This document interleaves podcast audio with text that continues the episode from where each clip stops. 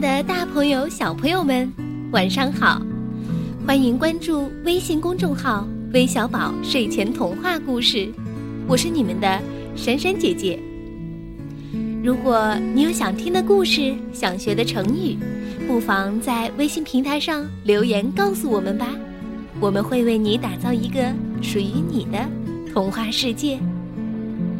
好了，快来听听今天的故事吧，《梅花鹿的脚树》。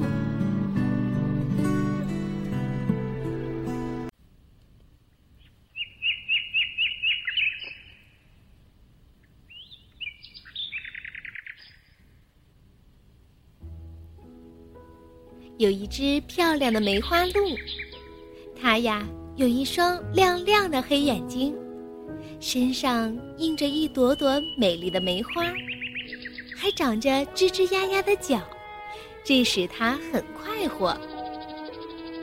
可是不知怎么回事儿，有一天，他头上的角开始不停的往上长，高过了小房子，长得呀像小树一样高了。鹿角很重，压得梅花鹿抬头都有些吃力。鹿角很高，梅花鹿穿过树林时，树枝都把它的脚缠住了。唉，没办法，梅花鹿只好离开树林，到绿茵茵的草地上去了。天很蓝很蓝。太阳很暖很暖。梅花鹿卧在草地上睡着了。风儿轻轻地拂过它的脚，云朵俏皮地抚摸它的脚。梅花鹿睡得很香很香。两只小鸟飞来了，它们把长鹿角当成了一棵树。用嘴衔来一株株小草，一片片羽毛，在树顶上的一个枝杈间搭起巢来。它们搭得很用心，小鸟巢搭得漂亮极了。梅花鹿醒来了，它对头上的小鸟叫：“喂，这不是树，这是我的脚啊！”小鸟听了，伤心地说。你怎么不早说呢？我们一点儿一点儿的搭起这小房子，该多费力呀！梅花鹿脸红了，他想了想，不好意思地说：“嗯，其实这也可以算棵树，嗯，就叫角树，你们就住在上面吧。”夜幕降临了，弯弯的月牙儿像小船一样飘在空中。银色的月光洒下来，照在梅花鹿的身上，把角树顶上的小房子映得白亮亮的。一群蜜蜂飞来，它们觉得这地方不错，开始在角树的枝杈上搭起了蜂窝。梅花鹿想告诉蜜蜂，这不是树，它们应该另找地方。可是，它看见蜜蜂们忙忙碌碌、兴高采烈的样子，它想：既然小鸟都可以在这筑巢，为什么不让蜜蜂搭窝呢？就让它们搭吧，这样我又多了一些朋友。梅花鹿一动不动，装作睡得熟熟的。它怕惊动了蜜蜂们。现在呀，梅花鹿有了两家邻居，小鸟和蜜蜂。梅花鹿顶着它们，沿着草地往河边走。它有些渴了。再说，它的脚树也需要补充水分。鹿角长长的影子映在水面上。随着细细的水波晃动，可好看了。一条细丝线随风飘过来，飘向梅花鹿的脚树。梅花鹿想躲开，它听见一个细小的声音叫：“咦，这树怎么会动呀？”原来这丝线是一个小蜘蛛从河对面树上放过来的，它想利用自己的丝线过河。梅花鹿马上一动不动，让丝线飘在自己的脚树枝上。小蜘蛛顺着丝线爬过来了，它东张西望，觉得这棵树挺漂亮，便在上面织起了网。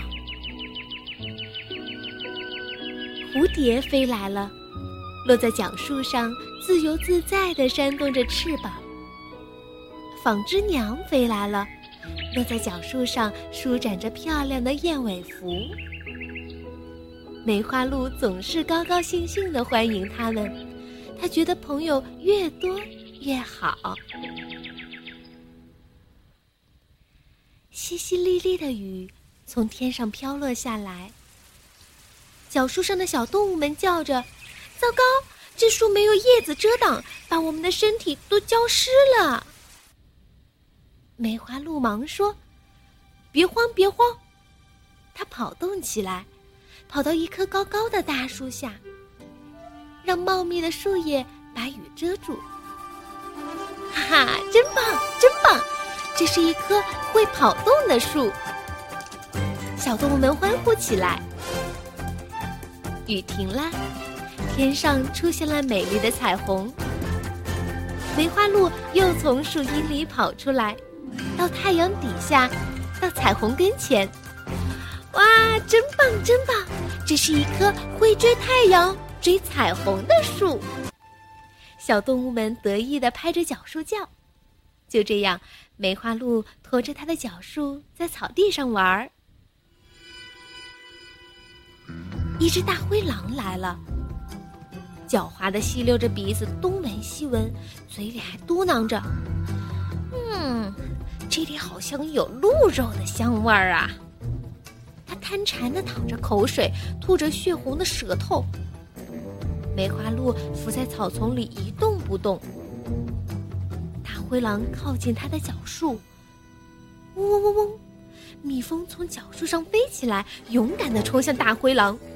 哎呦呦，痛死我了，痛死我了！大灰狼被蛰得哇哇大叫，狼狈地逃走了。一个猎人来了，举着猎枪东张西望的自言自语：“刚才我好像看见这儿有一只梅花鹿呀。”梅花鹿伏在草丛里一动不动。蝴蝶从角树上飞起来，翩翩起舞。纺织娘在树上吱吱的唱歌。猎人点点头说：“嗯，这一定是一棵树，鹿角上绝不会有小鸟筑巢、小虫唱歌的。”他端着枪走开了。过了许多天。有一天，突然山洪冲下来，发大水了。草地被淹没了，水还在往上涨。梅花鹿的脚很重，跑不快，眼看河水就要没过它的头顶了，它感到十分悲哀，觉得自己马上就要淹死了。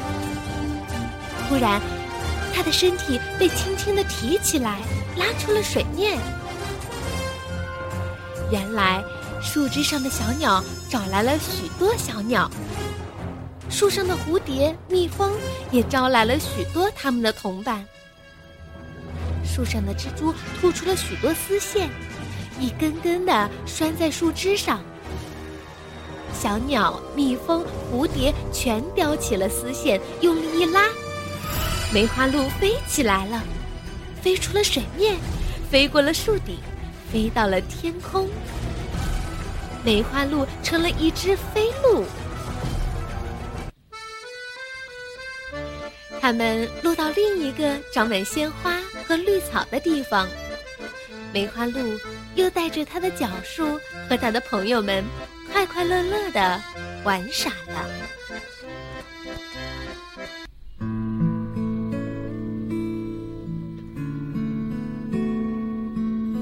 好了，今天的故事就讲完了。